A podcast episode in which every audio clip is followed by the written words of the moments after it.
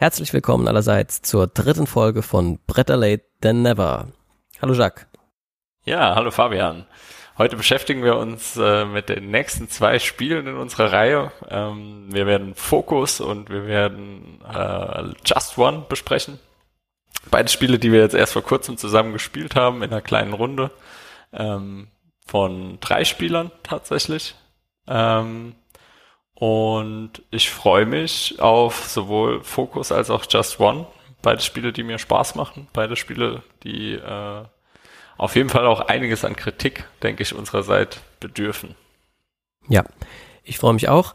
Ähm, wir können vielleicht schon mal ankündigen, dass die nächste Folge voraussichtlich äh, eine Folge sein wird, in der wir uns mit den aktuellen Nominierten beschäftigen. Die kamen ja jetzt vor kurzem raus, die beiden nominierten Listen für Spiel des Jahres und Kennerspiel des Jahres.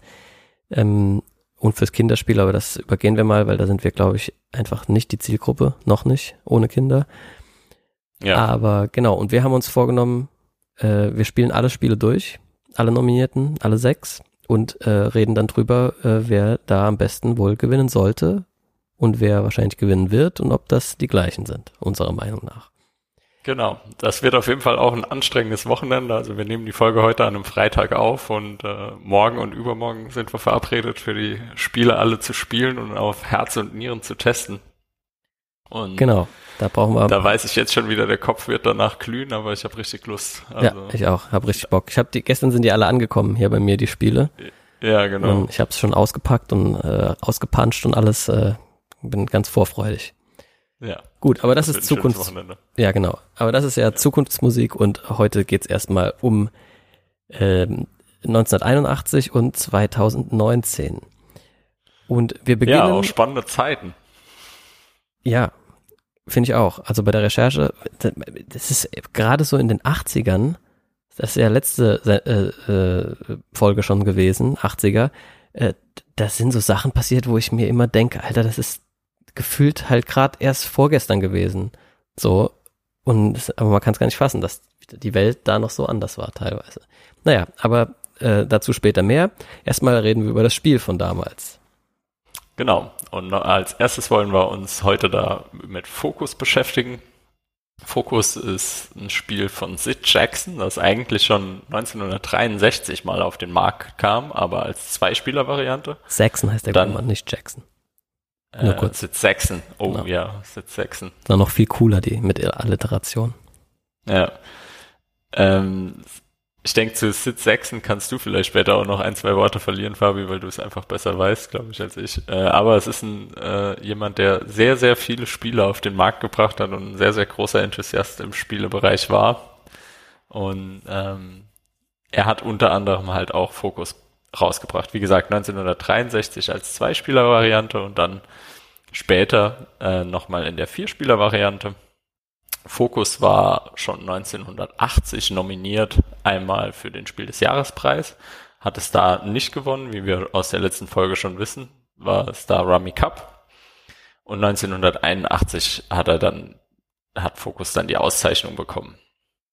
Focus ist auch meines Erachtens, gerade wenn man die neueren Titel anschaut, ein sehr besonderer, weil wenn wir uns da mal so ein bisschen die Regeln anschauen, es ist ein sehr abstraktes Spiel. Ähm, wie gesagt, man kann es zwischen zwei und vier Spielern spielen. In den normalen Regelwerk ist keine, sind keine Spielregeln für drei Spieler mit drin.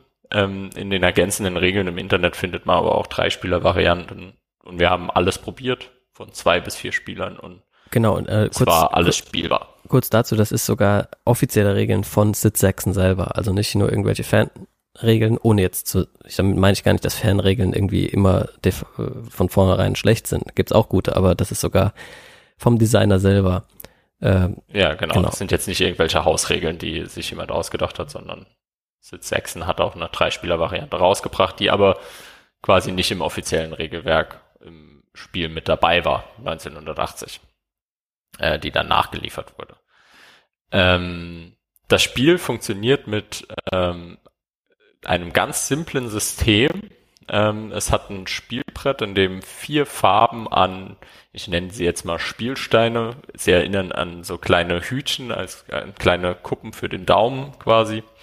und äh, das Spielbrett ist quasi das Negativ dazu. Das heißt, diese Hütchen passen immer auf einen Punkt im Spielfeld und man kann sie stapeln. Das ist relativ wichtig, weil Ziel des Spiels ist es, ähm, am Anfang ist das Spiel sehr symmetrisch aufgebaut. Jeder hat seine 14 oder ich glaube 11 waren es in äh, der Vierspieler-Variante Steine da liegen.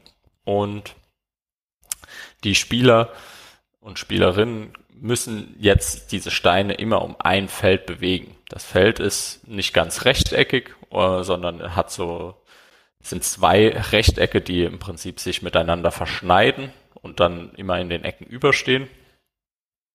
Ähm, und ich kann immer, ein Zug von mir sieht so aus, dass ich das Hütchen um ein Feld bewege. Ähm, dadurch kann ich auch ein Feld, äh, mein Hütchen auf ein Feld bewegen, wo ein gegnerisches oder ein eigenes Hütchen ist. Dann fange ich an, die dort zu stapeln. Das nächste Mal, wenn ich mein Hütchen, wenn ich dran bin, also nach meinem Zug ist dann die nächste Person dran, ähm, bewegt auch um ein Feld ähm, und so geht es weiter. Immer nur die Person, die ein Hüt oben hat auf dem Stapel, also auf dem Feld ganz oben liegt, darf den, diesen Stapel noch weiter bewegen. So kann ich versuchen, andere Hütchen zu bekommen und andere Stapel zu dominieren. Wenn ich einen Stapel habe mit mehreren Hütchen, kann ich nicht nur ein Feld gehen, sondern so weit, wie die Anzahl an Hütchen ist. Das heißt, wenn ich jetzt zwei habe, kann ich zwei Felder gehen. Habe ich drei Hütchen aufeinander, kann ich drei Felder gehen. Hilf mal gerade kurz meine Erinnerung nochmal auf die Sprünge. Wenn ich so einen Stapel habe, äh, aus drei Hütchen, ja. muss ich dann drei Felder gehen oder kann ich auch nur zwei gehen? Du kannst auch zwei gehen, dann bleibt aber eins liegen. Also ah, dann gehe ich nur du, mit den zwei dann oberen. bleibt das genau. unterste quasi auf dem Feld, auf dem du losgelaufen genau. bist, liegen. So kannst du auch theoretisch bei vier Hütchen zwei Felder gehen und zwei bleiben liegen. Ja. Ähm, aber Ansonsten nimmst du alle mit. Also so genau. viel wie du gehst, nimmst du mit und die anderen bleiben an der Stelle liegen. Okay, also quasi und die Regel so ist sozusagen, man geht immer genau so weit, wie viele Hütchen man mitnimmt. Ganz genau. Okay. Ein Stapel kann maximal fünf Hütchen hoch sein. Und wenn der Stapel höher werden würde, wandern alle Hütchen von unten an raus aus dem Spiel. Alle eigenen gehen in die Reserve und das ist meines Erachtens mit das eins der wichtigsten taktischen Elemente und alle gegnerischen Hütchen wandern aus dem Spiel heraus. Ähm, das Ziel des Spiels, ich glaube, ich bin mir gar nicht sicher, ob ich es schon erwähnt habe, ist dem Gegenspieler keine Spielmöglichkeit mehr zu geben, dass er quasi auf allen Feldern dominiert ist durch meine Hütchen. Das heißt, dass er keine Möglichkeit hat mehr, seine irgendwas zu bewegen. Die Reservesteine kann ich jetzt einsetzen, statt einen zu bewegen, kann ich einen Stein von meiner Reserve irgendwo auf dem Spielfeld platzieren, kann somit auch große Türme übernehmen und habe so die Möglichkeit, sehr viel Variabilität in mein Spiel zu bekommen. So geht es am Ende oder ging es bei mir in vielen Partien darum, eigentlich nur, wer bekommt mehr Reservesteine über das Spiel, beziehungsweise auch oft schon, wer bekommt den ersten Reservestein ähm, weil dieser schon sehr viel taktische Möglichkeiten gibt, die man ohne Reservestein nicht hat. Einfach mit dieser Möglichkeit, große Türme zu übernehmen, die ansonsten eventuell nicht angreifbar sind. Es ist ähm, prinzipiell, hat jetzt die Erklärung von mir schon relativ lang gedauert, aber wenn man sich das Spielfeld dann mal vor Augen führt, ist das Spiel meines Erachtens sehr schnell zu lernen. Ähm, es ist vergleichbar mit irgendwie Mühle, Schach und ähnlichen Spielen. Ähm, es ist sehr taktisch, es ist sehr strategisch. Man kann theoretisch Stunden verbringen, damit sich Züge zu überlegen, die Sinn machen. Aber ähm, man kann es auch ein bisschen schneller spielen, wenn, wenn die Spieler drauf Lust, darauf Lust haben. Und es hat hier, würde ich sagen, eine sehr tiefe Taktik eine sehr tiefe Strategieebene, ist aber total gut auch irgendwie einfach mal so zwischendrin zu spielen und es macht Spaß. Also wir haben ja jetzt auch eher in Anfängerrunden gespielt und ich glaube, wir hatten alle auch ähm, Spaß dabei, das Spiel mal so am Anfang zu erleben, ohne jetzt den großen taktischen, ja, ohne genau. die große taktische Tiefe zu haben. Ich denke auch, dass das äh, Spiel sozusagen eine sehr, sehr krasse Lernkurve hat. Also man kann da sehr gut drin werden. Und es macht einmal dann am Anfang halt besonders Spaß, sozusagen dieses System zu erschließen und zu verstehen, ah, okay, hier so muss ich da denken und äh, um die Ecke denken und vorplanen und so. Und andererseits kann ich mir aber auch vorstellen, dass es halt richtig Spaß macht, das auf ein ganz anderes Level zu heben und dann mit dem gleichen Gegner, keine Ahnung, immer jahrelang jeden Sonntag im Park äh, Fokus zu spielen und dann halt, ja, ein richtiger Crack da drin zu werden. Ja, kann ich mir auch total gut vorstellen. Aber was vielleicht noch, Spaß macht. was vielleicht noch wichtig ist, ist, ähm, du hast am Anfang gesagt, es sind vier Farben auf dem Spielfeld. Das ist im Vierspieler-Spiel äh, der Fall und da spielt man dann zwei gegen zwei, also in Teams. Ähm, ja, und stimmt. man kann das aber auch zu zweit spielen eben. Dann sind nur zwei Farben äh, auf dem Spielfeld und man spielt halt eins gegen eins. Und mit diesen Zusatzregeln Ganz von genau. Sid 6 kann man eben auch äh, drei Spieler mit drei Farben und äh, jeder gegen jeden spielen. Und jeder kontrolliert natürlich immer eine Farbe in diesen Varianten. Genau. Okay, so. Für mich, ähm, ich meine, man hat es schon ein bisschen so durchblicken lassen. Ich hatte es äh, ja jetzt schon mehrfach auch gespielt, auch jetzt in me mehreren Runden. Und ich finde es ein total spannendes Spiel. Ich habe gemerkt, mit den, mit den Mitspielern und Mitspielerinnen, mit denen ich es gespielt habe, es, es ist nicht für jeden was. Also nicht jeder mag solche Spiele oder kann sich auf sowas gut einlassen. Das ist meines Erachtens nicht ein Spiel für die ganz breite Masse. Aber Leute, die, die da ein klein wenig Affinität zu solchen Spielen haben, finden es total cool. Und die wollen dann meistens auch direkt nach der ersten Runde noch eine Runde spielen und noch eine Runde spielen, weil man weil am Anfang diese Lernkurve so steil ist und es sehr belohnend ist, irgendwie dann noch eine Runde zu spielen. Also muss sagen, mir selbst, ich bin, spiele auch gern Schach, ich bin nicht besonders gut in Schach, aber mir machen diese Spiele Spaß und das, das hat mich in Fokus, hat mich auch direkt, ich hatte eigentlich, ich wollte am liebsten am nächsten Tag nochmal Fokus spielen, so nach der ersten Runde. Habe mich jetzt auch gefreut, hier nochmal in der Runde in dem Kontext Fokus zu spielen, weil ich finde es wirklich ein cooles Spielprinzip. Ja, mir hat's auch äh, sehr gut gefallen. Das hat mich wirklich überrascht, weil ich dachte am Anfang so, auch so ein abstraktes Spiel, die gibt's doch zuhauf und das ist dann so ein alter, altes Ding da auch. Aber äh, ich war wirklich ziemlich schnell äh, ja, gebannt von dem Spiel und ähm, habe auch richtig, also ich werde mir das kaufen. Ich will das äh, öfter spielen. Ich muss halt die richtigen Mitspieler vielleicht noch finden, aber es ist einfach wirklich wirklich ein interessantes, abstraktes Spiel, weil es so nicht nur dieses typische, ich schieb das dahin und dann schiebt er das dahin, sondern es ist halt, es, es gibt sehr viele Möglichkeiten, also wirklich extrem viele Möglichkeiten, wie die Züge ablaufen können. Und äh, das macht es halt so interessant, weil man, dadurch ist es auch für Anfänger, glaube ich, ein bisschen so, es vergibt mehr als äh, manche andere äh, Spiele, wo es, wo es halt nur wenigere Möglichkeiten gibt und eine ist eindeutig besser als die andere und wenn man die nicht macht, hat man halt Pech gehabt.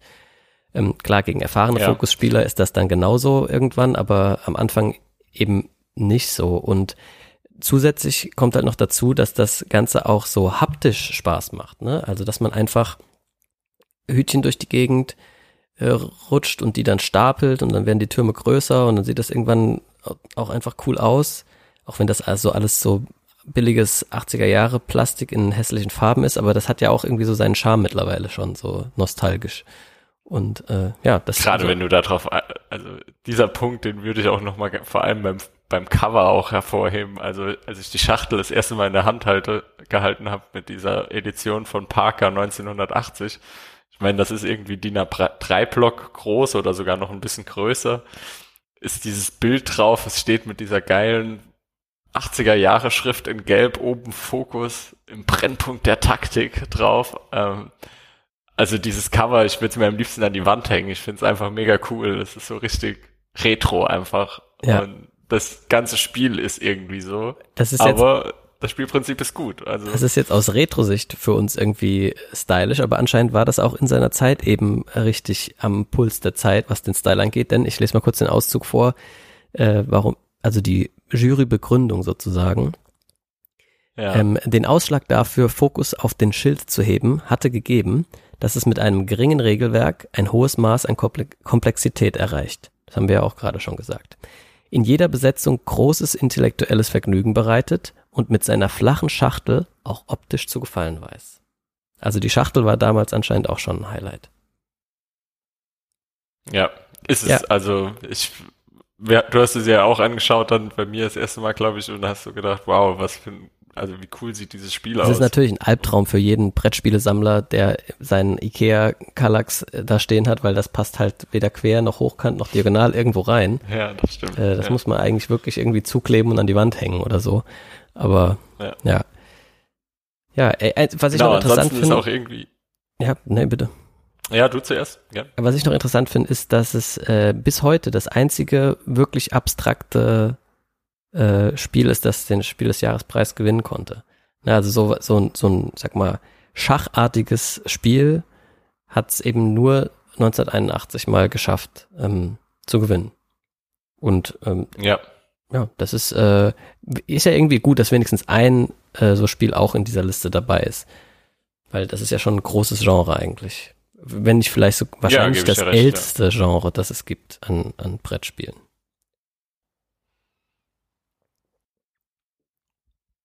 Ja. Okay. Dann würde ich doch sagen, äh, schauen wir uns mal noch, oder wollen wir zu Fokus noch ein bisschen weiter? Oder äh, Och, ich finde, wir haben eigentlich alles gesagt. Also, genau, ich denke, wir haben eigentlich alles gesagt. Ähm, es ist ein abstraktes Spiel, die Regeln sind ganz leicht, die taktische Tiefe ist äh, sehr, sehr tief. Also man kann da richtig tief einsteigen, denke ich. Und ähm, ach so, wir können uns fragen jetzt. Hat das zu Recht das Spiel des Jahres gewonnen? Meiner Ansicht ja, also nach. Für mich. Ja. Ah, Entschuldigung, wir fallen uns heute irgendwie dauernd ins Wort. Äh, ja, für mich also absolut. Ähm, ist ein wundervolles Spiel, was total Spaß macht, was innerhalb von eigentlich fünf Minuten gelernt ist und mit ganz wenig Material eine total interessante Spieltiefe gestaltet, die, die ich so bei wenig Spielen äh, bisher hatte. Selbst irgendwie bei Schach ähm, braucht man länger, um die Spielregeln zu verstehen, auch wenn da die Regeln prinzipiell auch nicht sonderlich kompliziert sind. Ähm, Fokus, du kannst es jemandem beibringen, glaube ich, in, in fünf Minuten und dann geht's los und innerhalb vom ersten Spiel wird er merken, wow, das ist wirklich der Brennpunkt der Taktik und im nächsten Spiel wird er ganz anders herangehen an die Sache und also ich habe wenig Spiele so gehabt oder ich habe, glaube ich, bisher noch kein anderes Spiel in dieser Art gespielt. Dementsprechend ist es für mich auch total innovativ, ähm, auch wenn es simpel und äh, einfach nur abstrakte Taktik ist. Ähm, mich hat's total gecatcht und ich glaube, es hat auch viele anderen Leute überzeugt. Also dementsprechend absoluter, absolut klarer Gewinner im Bereich Spiel des Jahres für mich. Ja, ich finde auch, ich habe ja schon gesagt, ich finde es gut, dass man ein abstraktes Spiel gewonnen hat. Ähm, es ist natürlich so, dass damals war der, der Preis ja noch ziemlich neu und äh, heutzutage ist die Zielgruppe ja eher so die breite Masse, sage ich mal. Ne? Also der auch der Geringspieler und Wenigspieler, die Familien und so weiter. Und äh, unter dem Gesichtspunkt würde es, denke ich, heute den Preis auf keinen Fall mehr gewinnen. Ähm, es wird bestimmt heute, wenn es heute rauskommen würde, auch äh, Berücksichtigung finden und Leuten wird das gefallen, aber es wäre eher eben so in der Nische für Leute, die dieses Spiel mögen. Und ich denke nicht, dass es heute noch eine Rolle spielen würde als Spiel des Jahres. Umso besser, dass es das 1981 dann schon abstauben konnte. Ja, das stimmt. Gut, äh, dann machen wir uns doch mal auf und gucken, was 1981 so in der Welt los war. Ja, ich würde natürlich gerne diese Rubrik auch starten mit dem wichtigsten Fakt für äh, viele Mithörer. Also der Schwarzspecht ist der Vogel des Jahres Ach, 1981 gewesen. Ähm, da schon mal als Vorab-Info. Ja, ich, ich habe, äh, wenn ich das hinkriege, kommt hier jetzt wieder der Sound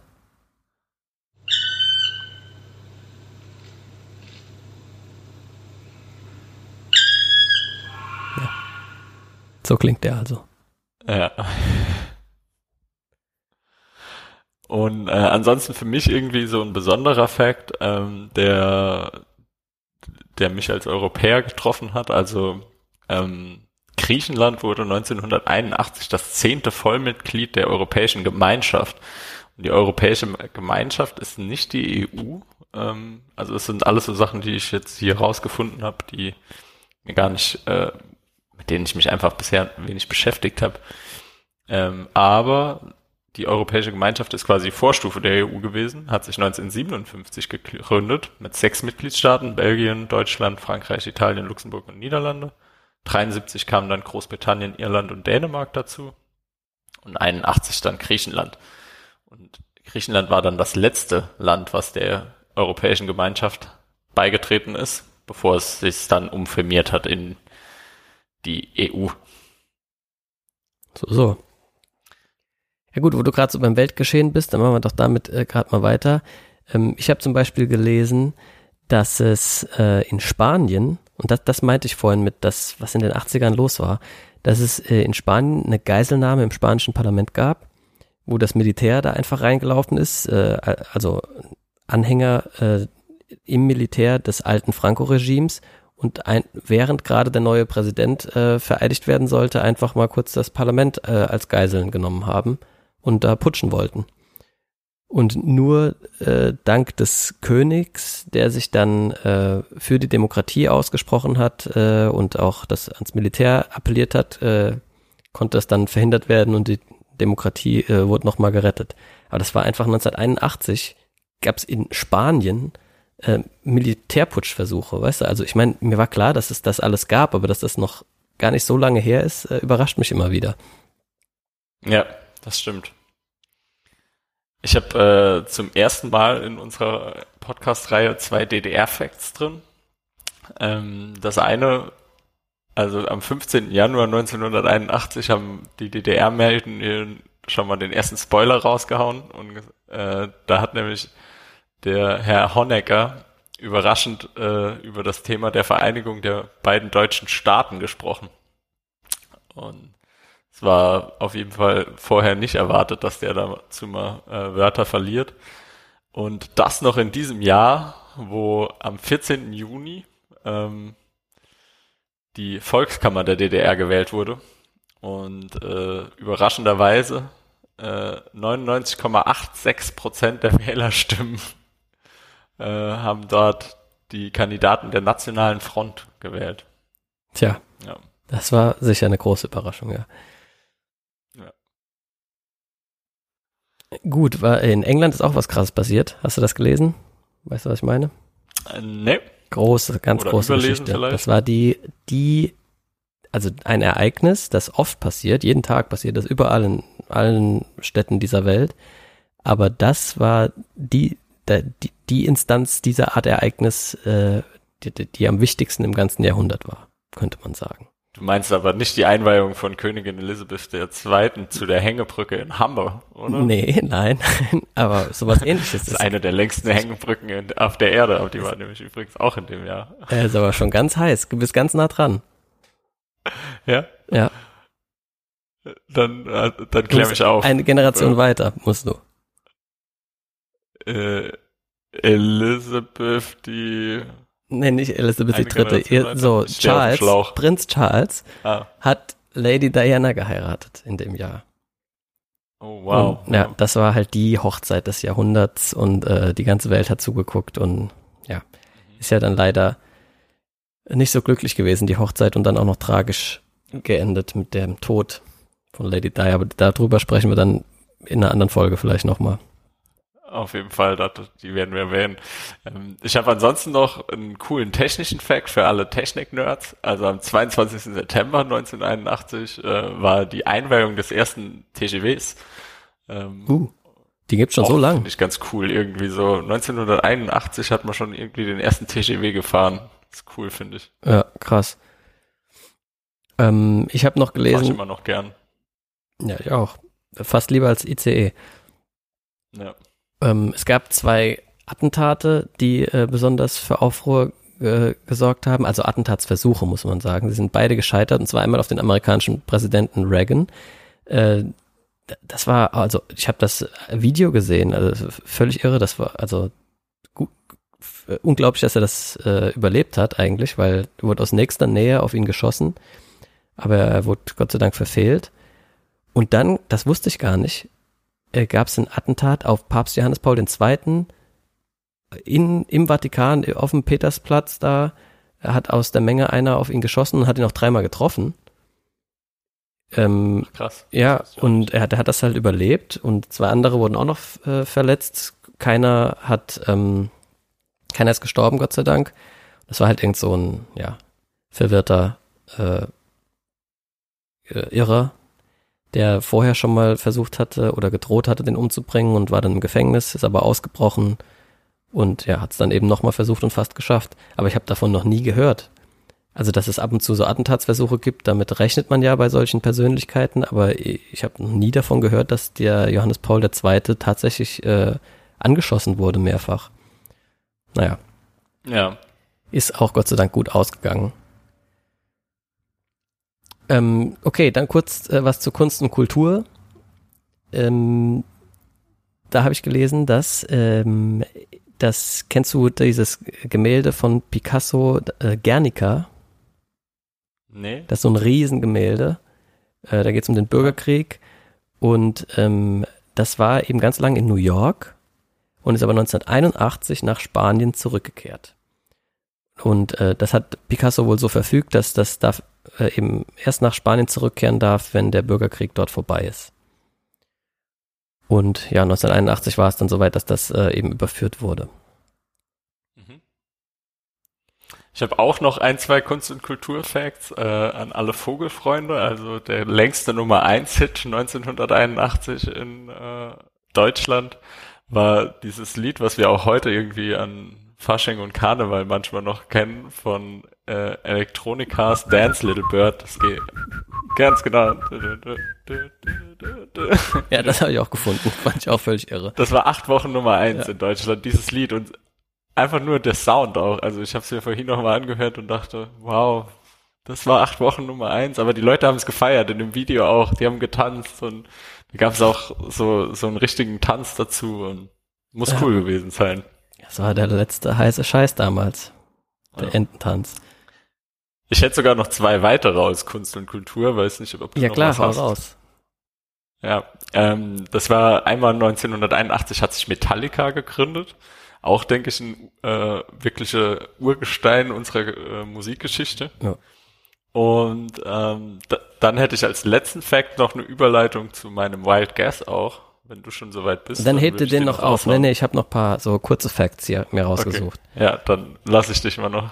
Und zwar, erstens habe ich mir gedacht, weißt du was, ich gucke mir jetzt immer an, was ist eigentlich Wort und Unwort und Jugendwort und sonstige Wörter des Jahres geworden in dem jeweiligen Jahr. Ah, cool, ja, finde ich Das eine geht- gute Ergänzung. In 1981 ziemlich schnell, weil Unwort des Jahres und Jugendwort des Jahres gab es dann da- damals noch nicht. Aber das Wort Ja. des Jahres war die Nulllösung. Kannst du dir denken, um was es da ging? Die Nulllösung. Ja. Ähm, 1981 die Nulllösung. Ging es irgendwas um den Kalten Krieg? Ja. Oder die äh, und wahrscheinlich irgendwas mit Afghanistan noch oder Ah, nee. oder war ah das könnte das- eventuell die Einigung drauf gewesen sein, nicht weiter aufzurüsten oder Genau, sowas. so ist es. Ja, die beidseitige äh, nicht weiter Aufrüstung, äh, das war die Nulllösung. Ähm, richtig, also krass, gut äh, kombiniert, nicht schlecht. Ja. Genau, äh, dann habe ich mir noch rausgesucht, äh, wer hat eben die Charts angeführt, das hast du mir vorweggenommen. Wer hat den Oscar gewonnen? Ah. Das war ein Film, von dem ich habe ich noch nie gehört, eine ganz normale Familie. Das Regiedebüt von Robert Redford. Keine Ahnung, so ein Dr- Familiendrama. Und Sollten wir uns eigentlich auch noch anschauen wahrscheinlich, oder? Ja, ich müsste mal eigentlich Weiß nachholen. Ja, ist der nächste Podcast. Wir gucken alle Oscar-Gewinner durch. Und dann habe ich noch Man of the Year mir rausgesucht. Oh. Und äh, das heißt übrigens mittlerweile Person of the Year, aber damals hieß es noch Man of the Year. Und es wurde auch kein Woman Ja. of the Year gewählt. Es gab einfach nur Man of the Year. das ist auch so geil. Ja. Die Welt früher. Und das war, äh, ich kann den Namen nicht richtig aussprechen, äh, Lech Walesa, Lech Walesa, der äh, polnische äh, Gewerkschaftsaktivist, äh, Aktivist, der da äh, versucht hat, eben für mehr Arbeiterrechte und äh, ja, Ja. so weiter zu kämpfen. Und der hat, äh, der ist in dem Jahr gewählt worden. Ähm, der hat später auch irgendwann noch den Friedensnobelpreis gewonnen dafür. Ähm, ich glaube, drei Jahre später oder so. Und wurde dann schließlich auch von 90 bis 95 Präsident von Polen. Ähm, dachte ich mir, ah, cooler Typ, von dem habe ich noch nie so oft gehört, geil, nice und so. Und da habe ich mir so ein bisschen mehr durchgelesen, was der heute so macht. Und jetzt habe ich Ja. mir hier in, in Klammer hinten dran geschrieben, leider homophobes Arschloch. Weil es seine jüngsten Aussagen waren so, dass die homosexuellen Abgeordneten im polnischen Parlament am besten eigentlich hinter so einer Wand sitzen müssten und nicht mit dem Rest zusammensitzen können und äh, das wäre halt auch die Meinung, äh, die Mehrheitsmeinung im polnischen Volk und äh, gleichgeschlechtliche Ehen und so sind unnatürlich und nicht von Gott gewollt und so ein Gott, Kram ja. halt. So, Leider. ja. Das hätte, hätte ja, äh, hat er sich irgendwie so sein äh, Lebenswerk bisschen versaut, finde ich, mit solchen Äußerungen. Weil Friedensnobelpreis, uns, ja, gut, aber ich meine, also so wirklich äh, friedlich ist der ja dann nicht unterwegs oder ver versöhnend. Ja. Ja. Apropos Friedensnobelpreis, den habe ich mir auch noch rausgeschrieben. Den hat in diesem Jahr der hohe Flüchtlingskommissar der Vereinten Nationen gewonnen. Das ist gar keine Be äh, Person, sondern das ist einfach ein Amt in den Vereinten Nationen. Das habe ich auch vorhin gesehen. Genau. Genau. Ähm, der hat das, äh, dieses Amt wurde 1954 schon mal ausgezeichnet. Ja, also das ist einfach Flüchtlingsarbeit weltweit. Ja. Gut, so, dann machen wir deinen Wild Guess. Äh, Ja, ich will äh, natürlich die Überleitung ist jetzt noch aus Kunst und Kultur. Ähm, aber 1981 ist auch MTV auf Sendung gegangen äh, und das erste Video, was auf MTV äh, jemals ausgestrahlt wurde, war das, das, weiß ich Video. Ach, von deswegen hast du das vorhin in der in unserem kurzen Killed the Radio Star von The Buggles, genau. Also Video Killed the Radio Star von The Buggles. Finde ich schon mal super witzig, dass MTV dieses Lied, also einfach nur wegen dem Titel, äh, schon als erstes äh, Lied ausgestrahlt hat. Ähm, und ich habe mir das Video angeschaut natürlich und wir haben vorhin bei Focus schon irgendwie die diese Retro-Mäßigkeit äh, gesehen beim Cover und dieses Video ist auch so richtig cool retro. Also es hat mir, ich habe es mir angeschaut und dachte, wow, wie cool ist das? Das ist so richtig 80er dieses Video. Und äh, das ist dann auch mein Wild Guess. Also 1981, wir sind am Anfang der 80er. Fokus, das Cover, die Leute wollten es alle im Wohnzimmer haben, äh, einfach an der Wand, nicht wirklich zum Spielen. Und während sie dann Video Killed the Radio Star gehört haben und MTV geschaut haben, haben sie sie parallel irgendwie Fokus an der Wand hängen gehabt und sie waren Retro. Und deswegen hat ganz klar Fokus halt die 80er einleiten müssen und als Spiel des Jahres davor streiten. Ja, das, ich finde, äh, das klingt sehr plausibel. Ja. Ja. Ja Äh, dem dem schließe ich mich einfach jetzt mal an. Ich, ich denke, du hast das äh, richtig analysiert und äh, Ich denke, ich ja, darauf können wir es verstanden, ja. beruhen lassen. Cool. Dann äh, haben wir 1981 auch schon durch. Genau. Und dann kommen wir zum zweiten Teil der Folge, nämlich zu Just One und 2019.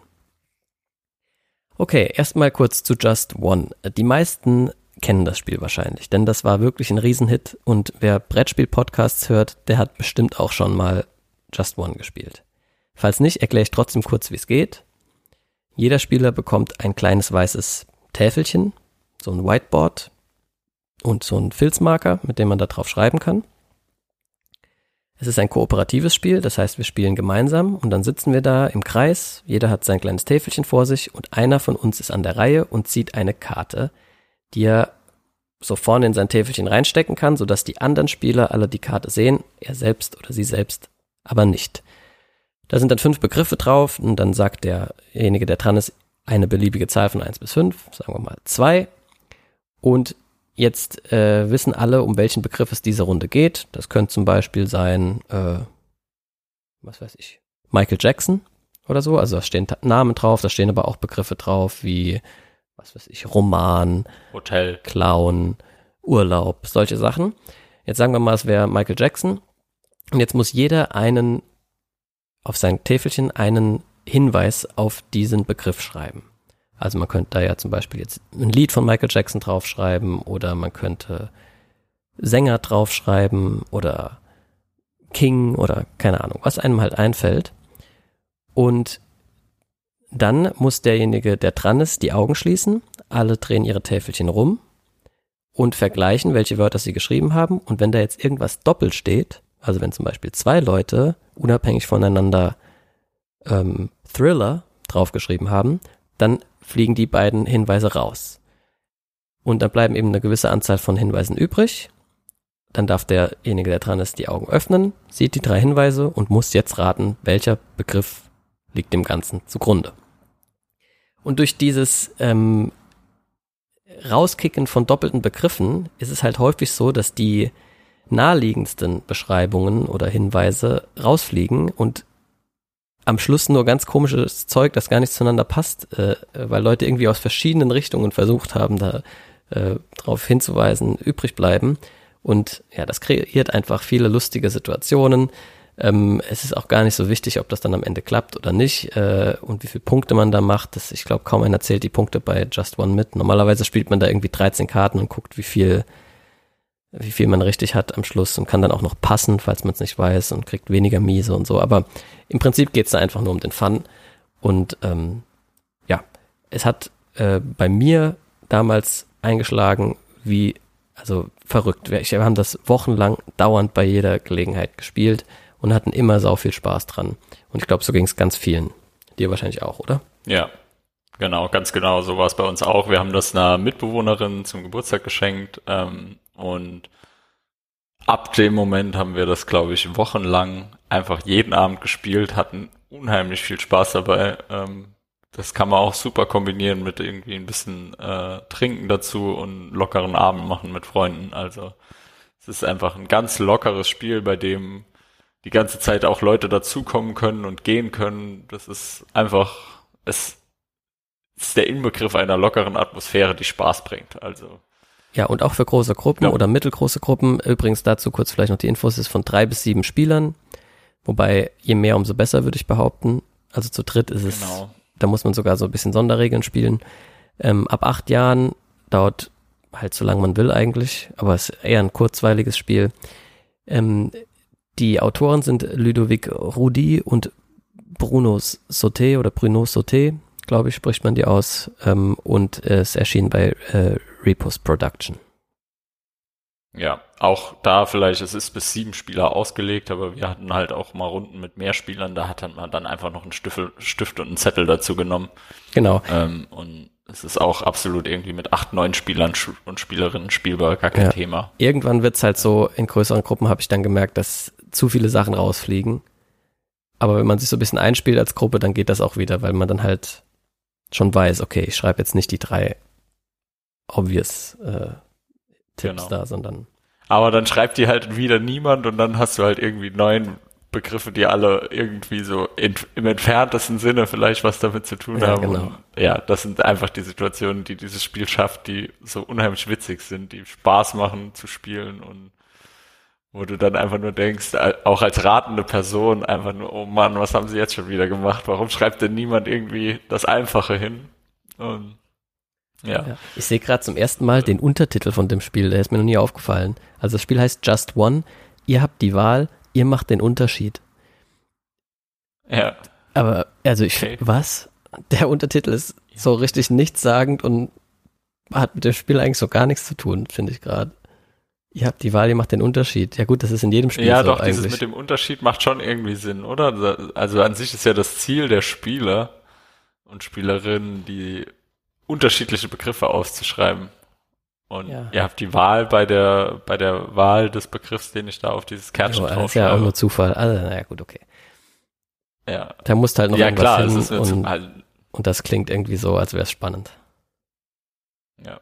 Was, was mich ein bisschen stört an dem Spiel, äh, oder nicht stört, sondern äh, was einfach ein bisschen ärgerlich ist, ist, dass natürlich irgendwann und leider viel zu schnell, finde ich, diese blöden Stifte leer werden. Und ähm, mhm. ja, da muss man sich die halt nachkaufen. Also es ist halt zwar nachhaltig auf der einen Seite, aber irgendwie hätte man da auch ein bisschen bessere Stifte reinpacken können, finde ich. Ja, ja, da gebe ich dir recht. Das ist das Einzige, was natürlich ich auch. So also wenn man das Spiel mal irgendwie drei, vier Wochen viel gespielt hat, dann kommen natürlich die Begriffe auch öfter, wenn man da immer mit den gleichen Leuten spielt. Ja, aber dafür gibt's mittlerweile also auch so Boxen zum Nachkaufen mit neuen Begriffen. Gott sei Dank.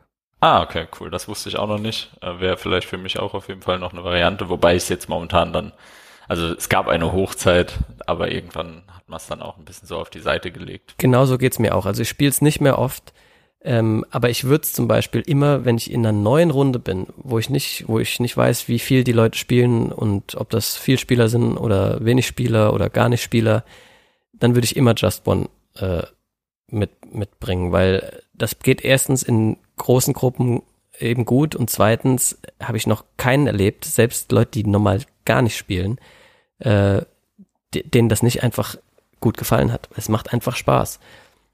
Ja. Und es ist ganz leicht, du hast Natürlich das in einer Minute ist es erklärt. aber, ähm, ist es schon ein Spiel, das in manchen Gruppen auch nicht funktioniert. Also gerade dieses Thema Sprachbarriere, es ist natürlich ist ein verbales Spiel, also es ist nicht ganz einfach irgendwie mit einer ähm, Fremdsprachenperson das Spiel zu spielen. Also muss man ehrlicherweise Ja. sagen, das haben wir bei, bei Pictures auch so hervorgehoben, dass das so super dort spielbar ist. Das ist bei Just One nicht ganz so einfach. ja, da muss man sich dann geht einfach vielleicht auf, mit einem auf Englisch einigen oder so und dann halt englische Begriffe äh, spielen. Ja, genau.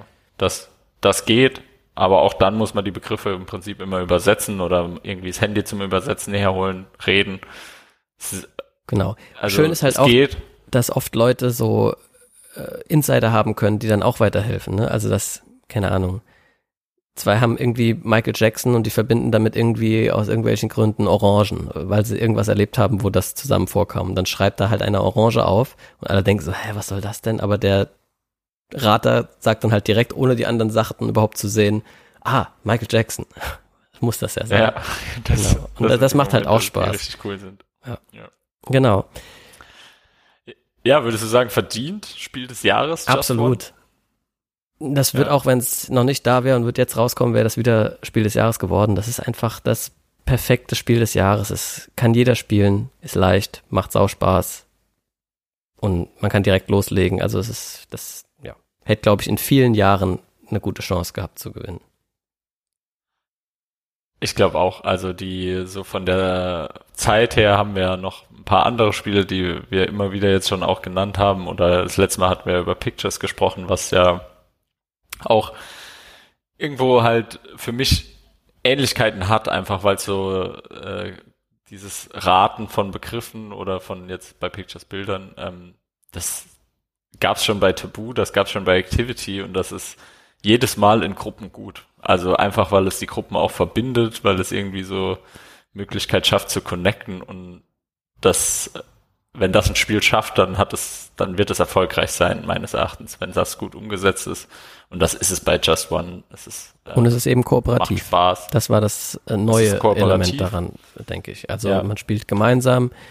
Das, deswegen ist es auch so gut für auch für Gruppen, wo vielleicht nicht Spieler oder wenig Spieler dabei sind, weil man, man muss keine Angst haben zu verlieren, weil wenn die Leute verlieren, dann verlieren alle zusammen und es ist meistens einfach auch lustig. Also, Ja, Genau. richtig. jo, gutes Ding. Ja, hätte, äh, hätt- denkst du, Focus hätte eine Chance gehabt, 1900 und, äh, äh, 2019 den Spiel, Spiel des Jahres zu gewinnen? Nee, habe ich ja vorhin schon gesagt. Ich glaube, das hätte Ja, äh, nie im Leben heutzutage noch eine Chance. Und Just One 1981? Ja, ich glaube, das ist zeitlos gut. Ah, Ich glaube tatsächlich 1981 hätte das das nicht geschafft.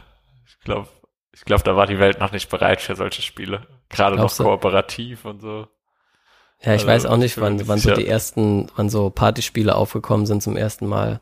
Aber ich meine, so Sachen wie Pantomime oder so gibt's ja schon länger, als es äh, Brettspielverlage gibt.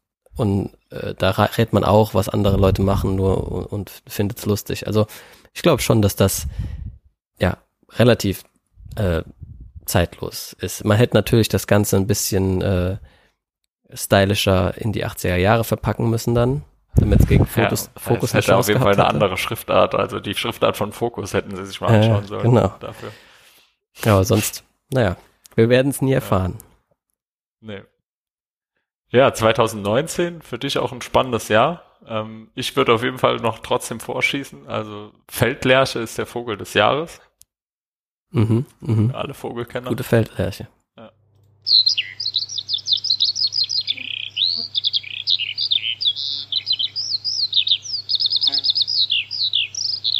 So, ja gut. Äh, ich habe mir auch hierzu wieder die ganzen Wörter und so ausgesucht. Äh, die gibt's jetzt auch endlich alle. Ich gehe jetzt einfach mal durch. Das Wort des Jahres ist Respektrente. Habe ich noch nie gehört. Respekt. Das habe ich irgendwie Was, 2019 Respekt, verpasst. Rente? Ja, Respektrente. Also ein Wort. Die Respekt. Respektrente. Dir geht's Das ist anscheinend das wie mir. Jugendwort oder das echte Wort? Nee, das ist echtes Wort, genau. Das wirklich echte, positiv bewertete Wort Respektrente. Respektrente, okay. Habe ich noch nie gehört, ja. Ja, also geht's Das halt, Jahr verpasst. ich weiß jetzt gar nicht mehr so ganz genau, äh, worum es da ging. Ähm, aber auf jeden Fall halt um Renten, die äh, angehoben werden aus, aus Respekt vor der, vor der Leistung, die da erbracht wurde sozusagen. Und ja. ähm, die Begründung war, aus sprachlicher Sicht handelt es sich um die Neubildung eines Hochwertwortes in der politischen Debatte, die der Selbstaufwertung durch Fremdaufwertung dient. Das ist schön, finde ich. Okay, wenn das so ist, dann ja, verdient das Wort des Jahres. Ja. Zweites, äh, auf dem zweiten Platz war übrigens Rollerchaos. Ich nehme an, da ging es um die E-Roller überall. Ja, ich denke Und auch. auf dem dritten Platz war Fridays for Future. Okay. Ja. Äh, auch interessant, weil das ja ein kompletter Anglizismus ist. Mhm. Gut, das Unwort des Jahres schließt sich da jetzt ganz gut dran an. Das war nämlich Klimahysterie. Wurde zum Unwort des Jahres gewählt, weil es eben diffamierend in populistischen ja. und äh, rechten Kreisen äh, verwendet wurde gegen. Wurde, wurde gern von einer Partei mit A verwendet, wenn ich das richtig in Erinnerung habe. Naja, oh, genau. Äh, so, dann gibt's übrigens auch seit ein paar Jahren den Satz des Jahres. Das wusste ich gar nicht. Uh. Und der schließt sich hier auch in die Reihe ein. Der ist nämlich, äh, der Satz des Jahres ist von Luisa Neubauer, das ist diese Fridays for Future Aktivistin. Mhm. Und der Satz des Jahres lautet, bitte hört auf die Wissenschaft. Ja, auch bezeichnend. Wurde dann wurde dann danach auch nochmal anders, äh, könnte man den in den Jahren danach auch nochmal ganz anders auslegen, ne? Ähm, also Ach so, ja, ja, genau, stimmt. 2020 hätten wir auch viel Wissenschafts, äh, ja, mehr Wissenschaftstreue sich gewünscht ja. manchmal. So, das Jugendwort des Na Jahres gibt es auch schon länger als 2019, aber ausgerechnet in 2019 fiel die Wahl aus. Gibt also leider keins. Wow. Kann ich jetzt nicht mit dienen, tut mir leid. Ja. Äh, den Oscar hat Green. Book gewonnen. Ähm, das, den habe ich tatsächlich gesehen. Green Book. So ein Rassismusfilm äh, über so einen äh, Fahrer, der eigentlich rassistisch ist und dann so einen Schwarzen durch die Gegend fährt und dann freunden die sich an und werden tolle Bros und so. Äh, ist aber sehr weich gewaschen. Da gab es auch viel Kritik, dass das ist eine wahre Geschichte und dass die da bisschen schön geredet wird und so. Bisschen langweilig fand ich den, ehrlich gesagt. Äh, Old Town Road von, ich weiß noch nicht mal, wie man den Kollegen ausspricht, Lil Nas X oder so, äh, war Jahreschartwinner. So, Man of the Year beziehungsweise Person of the Year. Jetzt rat mal, nach dem, was ich dir bisher so vorgelesen habe. Ähm, Greta Thunberg? Richtig. Also 2019 uh. steht komplett im Zeichen des Klimas. Ja, das war da einfach ja. das Ding. Ähm, jo, Friedensnobelpreis ging an Abiy Ahmed habe ich noch nie gehört, ist ein Äthiopier, der sich äh, besonders im Konflikt mit dem Nachbarland Eritrea da friedensmäßig ausgezeichnet hat. So, das waren meine Facts zu 2019. Ja, ähm, ich würde vielleicht ähm, dieses Klimathema, da habe ich nämlich auch noch einen Fact dazu. Ähm, 2019 hat auch die Klimakonferenz in Madrid stattgefunden. Ähm, die stand aber dann auch wieder unter sehr harter Kritik, weil ähm, man sich eigentlich nicht wirklich auf irgendwas dort geeinigt hat und nur so Wischiwaschi-Forderungen aufgeschrieben hat. Also das Pariser Klimaabkommen wurde dort nicht wirklich erweitert oder es wurden nicht neue Sachen ähm, verabschiedet oder Einigungen erzielt. Ähm, ansonsten habe ich natürlich auch noch einen aus der Rubrik, weil ich will zwar eigentlich nur den Vogel des Jahres nennen, aber dieses Jahr würde ich auch gerne den Schmetterling des Jahres nennen, weil das war passend zum äh, Bretter Later Never Podcast das Schachbrett. das ist so heißt der Schmetterling, Ach, das Schachbrett. Also. Ja, und der hat 2019 die Wahl zum Schmetterling des Jahres gewonnen. Da hätte ja, das hätte eigentlich besser in 1981 gepasst. Dann hätte Fokus. Fand ich auch, weil da, da dann hätte es auch zu Fokus irgendwie die, die äh, ja. der Zusammenhang besser gepasst, aber gut. Ähm, am 19. Januar äh, wurde das Frauenwahlrecht in Deutschland 100 Jahre alt, also 2019, sprich 1919 hat man das erste Mal in Deutschland als Frau wählen dürfen. Ja, Weimarer Republik. Bin mir ziemlich sicher, das wurde ja. zwischendrin nochmal abgeschafft, aber wurde trotzdem 100. Zur aktuellen Zeit hatte ich noch rausgeschrieben, ähm, Zelensky wurde gewählt. Ähm, das ist der ukrainische Präsident. Ähm, und für mich natürlich der Lieblingsfact in diesem Jahr, welcher mir auch viele spaßige Zeiten äh, erlaubt hat. Ich habe mir sogar das T-Shirt gekauft, war, dass die Ibiza-Affäre in Österreich stattgefunden hat. Für alle, die es nicht wussten. Da Hauptsache wieder ein bisschen Österreich-Bashing hier bei uns. ein bisschen Österreich-Bashing kann man schon machen, aber nee, das ist ja nicht Österreich-Bashing. Die Österreicher haben das ja auch. Genau, das also ist nur der korrupte der Teil Österreicher Österreich fanden das ja auch super bashed. witzig. Ja. Ja. Die, die Ibiza-Affäre, aber ich will vielleicht ganz kurz erklären, um was es da ging, falls, falls es irgendjemand nicht mitbekommen hat. Ähm, die der HC Strache von äh, der FPÖ, das ist die österreichische rechte Partei, ähm, wurde in Ibiza von einer vermeintlichen Oligarchin äh, verführt, allerdings jetzt nicht zu irgendwelchen äh, sexuellen Dienstleistungen oder was anderem, sondern einfach nur zum Saufen und zum Feiern. Und die haben dann abends auf der Couch gesessen und er hat so richtig einen abgelassen über was auch immer, hat gesagt, ja, ich kaufe euch die Zeitung, ihr, ich kaufe euch alles, gib mir das Geld, ich mach was ihr wollt. Und hat sich so richtig präsentiert von seiner feinsten Seite. Ja, also der Deal war klar, war, war ja quasi, dass die Oligarchen die Kronenzeitung kauft um dann dort halt pro FPÖ Propaganda durchsetzen zu können und gleich gleichzeitig halt wieder im Gegenzug dann ja, äh, halt ihre ja. äh, politische Agenda von der FPÖ äh, vertreten wissen konnte. Aber ja, das war gefällt. Blöd war nur, dass halt währenddessen die Kamera lief und das danach halt öffentlich gemacht wurde, dieses Gespräch, wo er halt einfach super rauschig da saß. Ich glaube, es war auch noch ein bisschen Koks auf dem Tisch zu sehen ja. und ähm, er hat sich so richtig gut gehen lassen. Und es war da halt vor allem Drache und musste dann danach zurücktreten und die Regierung hat sich aufgelöst. Also ja. Und das war halt äh, geplant, also das war ein äh, Komplott, ne? Die haben ihn da auf, ja, äh, auflaufen lassen. Ja. Und ja, da gab's riesige Diskussionen. Äh, auch irgendwie am Anfang wurde dann noch spekuliert, ob nicht äh, Böhmermann was damit zu tun hat, weil der nämlich schon am Tag vorher, am Ende seiner Sendung, gesagt hat, und wer weiß, vielleicht äh, brennt morgen Österreich. Und dann am nächsten Tag kam dieses Video raus. Aber es war wohl ja. im Nachhinein dann so, dass ihm das nur angeboten wurde vorher. Äh, Im Endeffekt hat, hat das aber äh, nicht, nicht selbst genommen und äh, es waren, glaube ich, Süddeutsche und Spiegel, die das Ganze äh, veröffentlicht haben. Wenn ich ja. mich richtig erinnere. Aber wer so wirklich dahinter steckt, ist, glaube ich, bisher noch nicht, also mir nicht bekannt. ich weiß auch nicht. Also ich, wenn, dann äh, wäre es an mir vorbeigegangen, dass das irgendwann rausgekommen ja. wäre. Ja, gut. Äh, ja, ich habe einen Guess. Äh, wären wir eigentlich auch schon beim Wild Guess, oder? Ja, ja, ich habe einen. Und zwar, also 2019 stand ja komplett im Zeichen des Klimas. Da war Fridays for Future jeden Tag von morgens bis abends äh, Diskussion. Äh, ne? Die einen haben befürchtet, dass Deutschland komplett verdummt und die Kinder alle arbeitslos werden, weil sie freitags nicht in die Schule gehen. Ja, die anderen haben gesagt, ja. äh, gut, Dafür leben sie vielleicht noch in einem Planet, auf einem Planeten, wo sie überhaupt Arbeit finden können. Ja, da muss man sich erstmal überlegen, was da vielleicht zuerst wichtiger wäre. Und äh, also man war sozusagen als äh, junger Mensch und auch, auf, auch oft auch als Elternteil und später dann ja sowieso alle äh, aus der gesamten Gesellschaft dauernd auf Demos, freitags. Ja. Und dann braucht man natürlich ein Spiel, ab und zu, da muss man ja viel warten und sitzen und so, äh, dass sich gut in größeren Gruppen spielen lässt. Und deswegen waren neben Just One nämlich auch noch Lama und Werwörter nominiert, die beide auch in großen Gruppen gehen. Das war äh, 100 pro, äh, das war der Grund. Ja? Man musste das auf Demos spielen können in diesem Jahr. Und warum hat dann Just One am Ende gewonnen? Ja, weil das nachhaltig ist. Weil das kein Papier benutzt, äh, keine Blöcke, die man dann wegwirft und so, sondern das ist schön Whiteboard zum Auswischen und äh, ja, das wurde, das war einfach dann das beste Spiel für Klimademonstranten.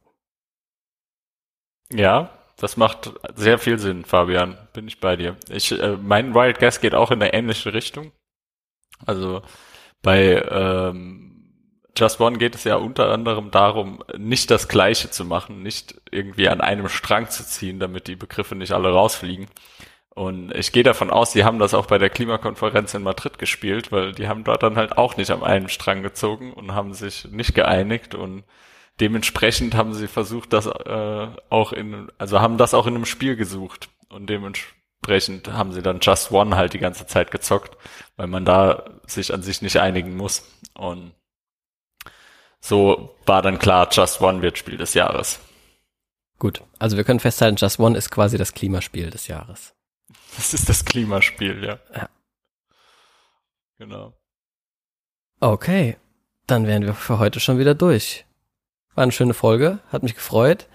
Nächstes Mal reden wir dann über, jetzt muss ich kurz nochmal nachgucken, ich habe es gar nicht mehr im Kopf, was denn 2018? Ah, Azul, genau. Azul Azul Ist der ja, Gewinner sogar und- schon gespielt. und ein ganz krasser Klassiker, den ich auch noch nie gespielt habe, aber Better Late Than Never werden wir Sagerland spielen. Oh, ja, Sagerland, cool. Mhm. Okay, so, dann Jack, ruh dich gut aus.